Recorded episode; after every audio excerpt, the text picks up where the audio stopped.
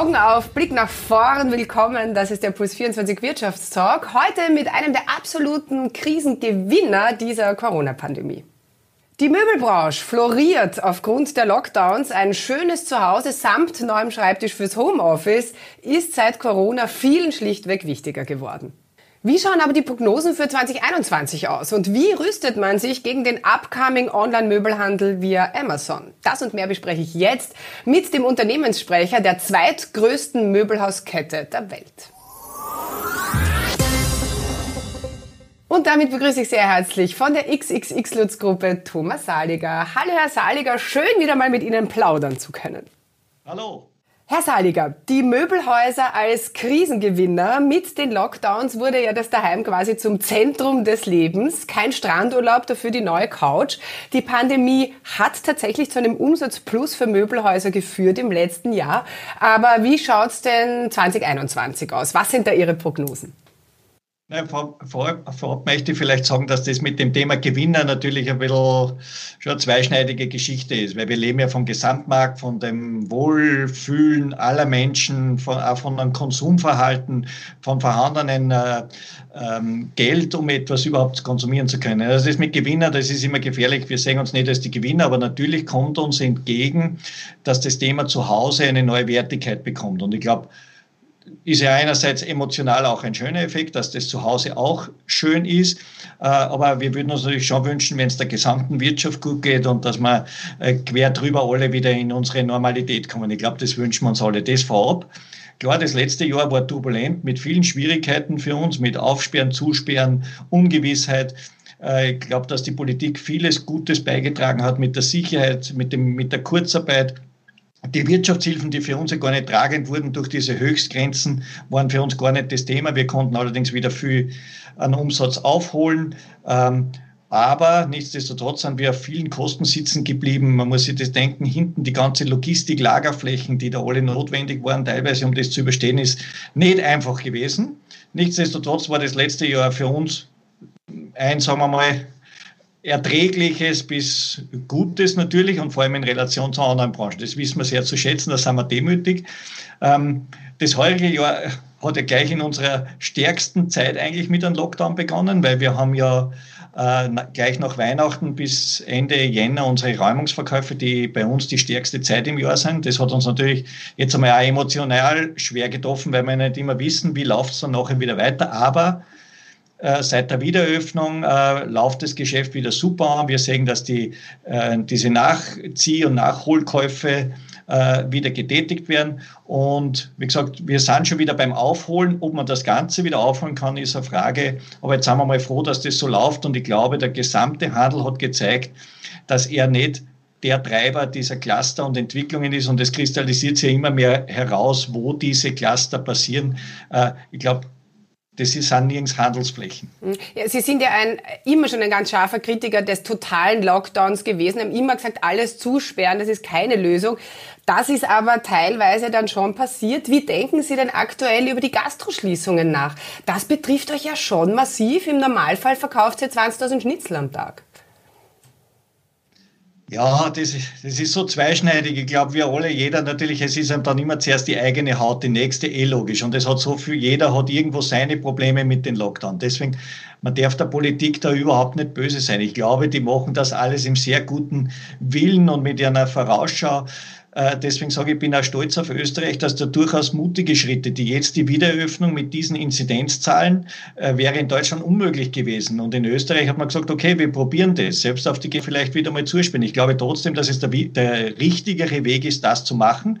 Und zu dem Thema Gastronomie, ja, Gastronomie ist bei uns ein Riesenwert. Wir haben dort an die 1000 Mitarbeiter und an die muss man denken. Die sind seit 2. November zu Hause, auch mit, alle mit einer Ungewissheit. Jetzt sagen die, okay, wir sind in einer großen Gruppe, aber jetzt denken Sie mal die ganzen Kollegen in der gesamten Gastronomie, das ist für die Mitarbeiter eine wahnsinnige Belastung. Und das vergessen wir oft. So wie die geschlossene Schulen für Schülerbelastung sind, sind geschlossene Betriebe auch für Mitarbeiterbelastung. Weil Garantie gibt es nirgends. Jetzt in unserer Gruppe ist das kein Problem, aber natürlich die vielen Gastrokollegen. Mhm. Und äh, ja, natürlich wollen wir die Gastro aufsperren, aber wenn es das ist, was, was man verhindern muss und wo Inzidenzzahlen passieren, dann muss man die Gastro eben noch zulassen und es wird die schönere Zeit kommen und es wird äh, es werden die Impfungen wirksam werden und wir alle gewohnen uns plötzlich an FFP2-Masken und jeder von uns kennt es, äh, wenn man irgendwo jetzt ist und zwei Meter weiter äh, hat einer keine Masken aus, fühlen wir uns schon unwohl. Und wenn man fernseht, ist eigentlich auch schon der Eindruck so, wenn da einer keine Masken aufhat, hat man schon irgendwie ein Problem. Ich glaube, es ist irgendwie eine neue Art von Disziplin gekommen und es ist ja auch schön, wenn man, wenn man jetzt spürt, was Freiheit für einen Wert hat und dafür etwas zu tun, ist kein Problem. Und unser Beitrag ist, dass wir die Gastronomie derzeit auch geschlossen halten, selbst Takeaway. Und wir haben uns da wirklich rigoros entschlossen, keine Frequenzen, die zu irgendeiner Gefahr führen, zuzulassen. Beim Möbelverkauf kann man aber, wie schon gesagt, nicht jammern. Bei euch hat man sowieso so ein bisschen das Gefühl, ihr seid permanent auf Einkaufstour. Nur um mal das ein bisschen einzuordnen. Ähm, das Unternehmen umfasst Einrichtungshäuser in 13 europäischen Ländern. Ihr habt mehr als 25.700 Mitarbeiter und Mitarbeiterinnen und einen Jahresumsatz von über 5,1 Milliarden Euro. 2020, total spannend, habt ihr gemeinsam mit einem US-Investor Investor den Möbel- und Elektronikhandelskonzern Conforama in Frankreich übernommen. Eine der, einen der bedeutendsten Zukäufe der Gruppe, wie Sie sagen. Lassen Sie mich raten, warum? Weil Sie jetzt gemeinsam äh, mit eurer Kette Büt in Frankreich die Nummer eins seid und Ikea hinter euch gelassen habt. Ja, das. Yeah. Ja, auch Wirtschaft hat emotionale Seiten. Das sind natürlich emotionale Dinge, die einen bewegen. Das hat aber für den Konsumenten weniger Einfluss, weil ob jetzt wir der erste, zweite oder dritte sind, wir müssen der Richtige sein für jeden Konsumenten. Aber klar, sind wir auch getrieben, oder was ist unser Ehrgeiz? Das ist ja nicht äh, auf Biegen und Brechen zu wachsen, sondern wir wollen einfach ja, wie sag, so wie ein, ein guter Sportler, der macht das auch nicht wegen dem Preisgeld, sonst wird, der wird nie wegen dem Preisgeld Nummer eins, sondern weil er das, was er macht, gerne macht und ehrgeizig ist. Und wir sind ehrgeizig. Ja, und wir sind in jedem Land ehrgeizig und wenn ein Land dazukommt, wenn sie Chancen auftun, dann sind wir immer da. Und das Ganze muss man ja mit einer wirtschaftlichen ähm, Sorgfalt da machen und das passiert bei uns. Und so sind ja die Zukäufe in Deutschland, sind äh, äh, erstens einmal verselbstständigt mit einem Investor gemeinsam. Äh, ja, und es hat sich ergeben, dass Conforama, ähm, wie soll ich sagen, am Tablett gelegen ist und der Büt am Tablett gelegen ist und so sind jetzt beide in unserer Gruppe und da freuen wir uns natürlich und wir lernen vor allem dort wieder so viel. Und das ist ja das, was die XXX-Lutz-Gruppe eigentlich ausmacht. Und wenn man hinter die Kulissen blickt, ist, wir sind ein Best-of. Wir lernen jetzt von französischen Möbelhändlern, was wir vielleicht noch besser machen können. Und französische Möbelhändler lernen vielleicht, äh, was man von Österreichern lernen und übernehmen kann, was diese Gruppe bietet. Und das ist eigentlich auch für mich und für uns alle immer das Spannendste. Wenn wir uns dann anschauen, Warengruppenstatistiken, die in Frankreich zum Beispiel spielt, ist Möbelhandel sehr verflochten, auch teilweise mit, mit Elektronikhandel, das in Österreich eigentlich gar keine Rolle spielt, weil Elektronikhandel komplett ein eigenes Segment ist und vom Mediamarkt und wie sie alle heißen bedient wird. Aber warum ist das so? Irgendwie aus einer Historie heraus, weil das, also ich kann es jetzt selber genau nicht sagen, waren dort zuerst die Möbel und dann äh, sind die Elektronik dazugekommen oder was umgekehrt. Aber Elektronik und Haushalt hat ja auch was miteinander zu tun, so weit ist es nicht weg. Aber es sind natürlich sehr unterschiedliche Geschäftsmodelle. Ist das eine sehr beratungsintensiv, ähm, das andere ist sehr preisintensiv, weil gerade im Elektrogeräte wissen wir ja, dass das natürlich einen irrsinnigen Preisdruck unterliegt. Mhm. Obwohl die Österreicher sind ja tatsächlich sowas wie Möbel-Weltmeister. Also wir haben den größten Pro Kopfverbrauch gemeinsam mit den Deutschen. Ähm, woher kommt diese Möbelliebe? Was glauben Sie? Na, ich glaube, das hat mehrere Facetten. Erstens sind natürlich Österreich und Deutschland wirtschaftlich sehr starke Regionen. Das heißt, es ist viel freies, verfügbares Einkommen. Dann das Zweite ist, wir haben natürlich auch ein Klima, das es auch zwingt, viel viel innen zu verbringen, also ja im Winter. Nicht? Also das muss man schon sagen, weil was soll der Spanier jetzt super drinnen alles hochqualitativ machen, wenn er eh halbe, das halbe Jahr draußen leben kann. Ich glaube, das spielt alles ein bisschen eine Rolle. Dann, es geht ja auch das Thema Eigentum. Wie viel ist Eigentum wert? Wir haben gerade in Österreich und Deutschland, der hat Eigentum einen riesigen Wert, der in anderen Ländern vielleicht nicht so einen Wert hat, weil man einfach gewohnt ist, wenn man jetzt Richtung CI geht, dass man vom Staat eine günstige Wohnung kriegt und dass Eigentumsbildung gar nicht so gewünscht ist. Also das hat alles mit dem zu tun. Und bei uns ist jetzt 1, 2, 3 Mainz. Das sind wir Österreicher und wir Deutschen. Wir wollen das haben. Das soll uns selber kehren, idealerweise, wenn wir so nach dem streben. Also ich glaube, von dem her kann man sich das alles erklären. Und natürlich, wir tun ja auch viel dafür, dass Möbel ein begehrtes äh, Gut bleibt, weil unsere Werbung omnipräsent, präsent, macht ja auch Markt und dazu ist immer ganz lustig, auch bei Wiedereröffnungen nach Lockdowns, wo dann Mitbewerber äh, auch ein kleines Dankeschön sagen, auch wenn es ihnen natürlich auf der anderen Seite nicht gefällt, aber durch das, dass wir Möbelhandel präsent machen, profitieren ja genauso unsere Mitbewerber. Wir ziehen ja die ganze Branche auch mit. Mhm. Und gern.